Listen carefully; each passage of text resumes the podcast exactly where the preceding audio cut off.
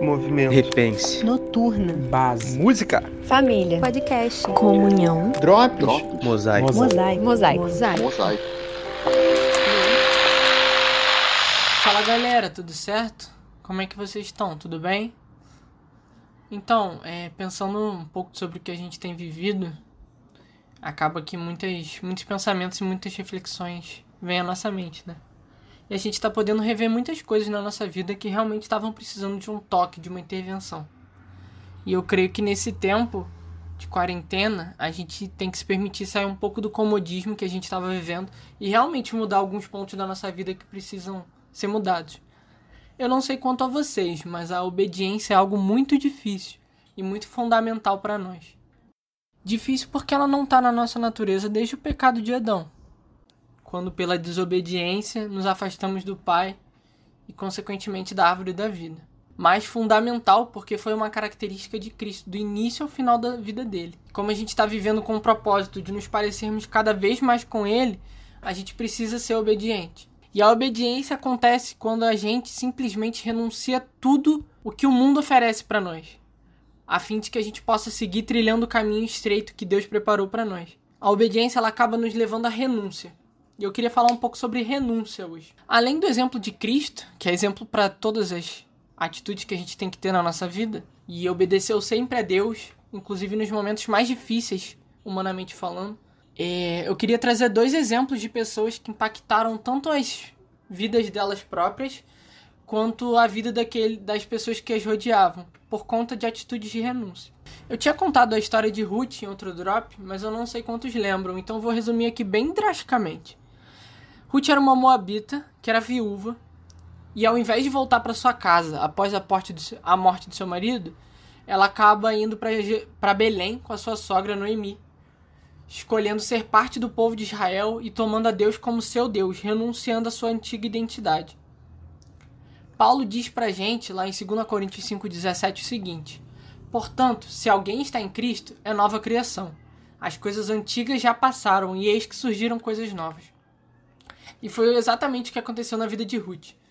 Ela foi resgatada por um parente do seu antigo marido, chamado Boaz, se casou novamente e foi mãe de Obed, avô de Davi. Então a gente percebe aqui que através da atitude de renúncia de Ruth, tanto como a atitude de renúncia que também teve Boaz, é, que a Bíblia nos aponta que renunciou bens para poder se casar com Ruth, o rumo da história voltou a apontar para Cristo.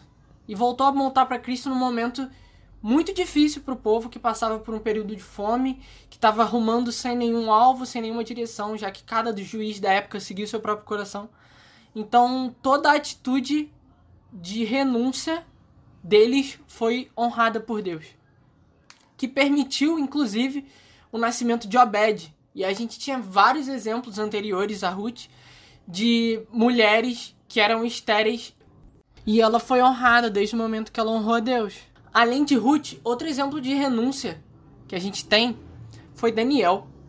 Logo no primeiro capítulo de Daniel, o rei Nabucodonosor, que tinha acabado de sitiar Jerusalém, era rei da Babilônia, e ele ordenou que jovens tra fossem trazidos para servir a ele. E foram oferecidos alimentos, vinhos e treinamentos para que esses jovens fossem capacitados a servir a ele.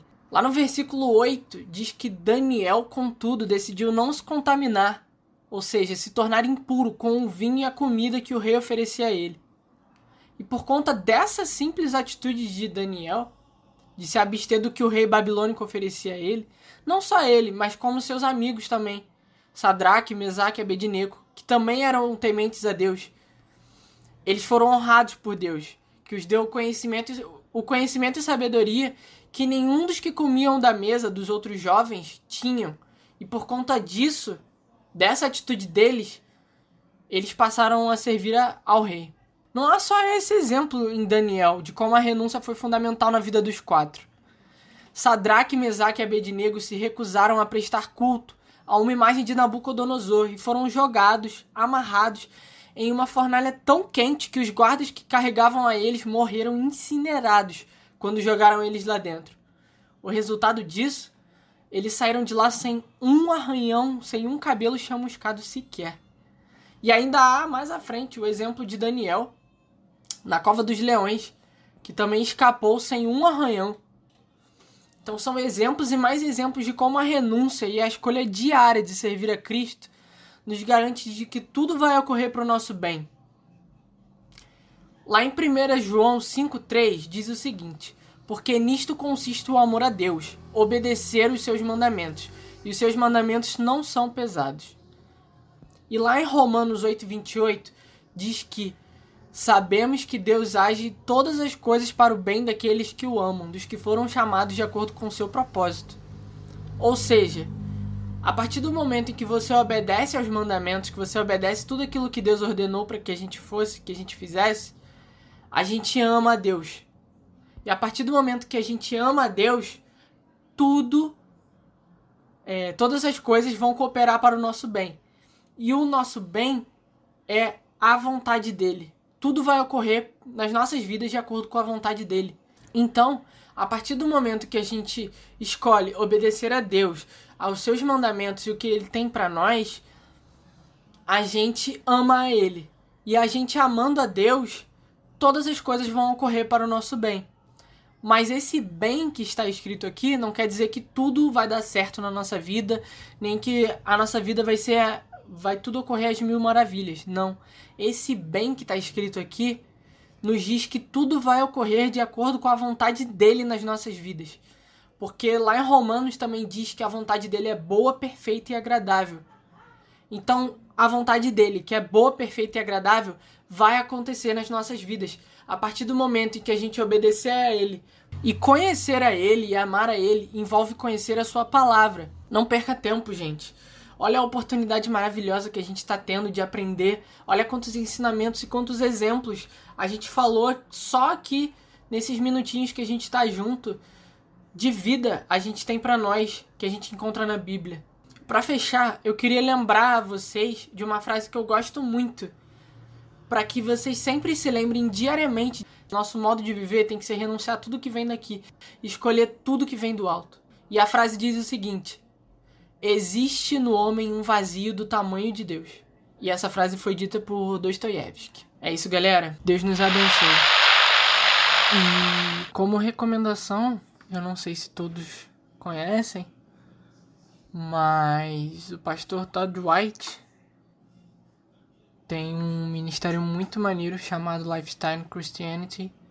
Tem um canal lá no YouTube e eu acho que vale muito a pena ver os vídeos lá, dar uma conferida, porque o ministério dele é muito maneiro mesmo e é daquele tipo que aquece nosso coração, que nos faz querer fazer mais. O que eu acho muito importante pra gente.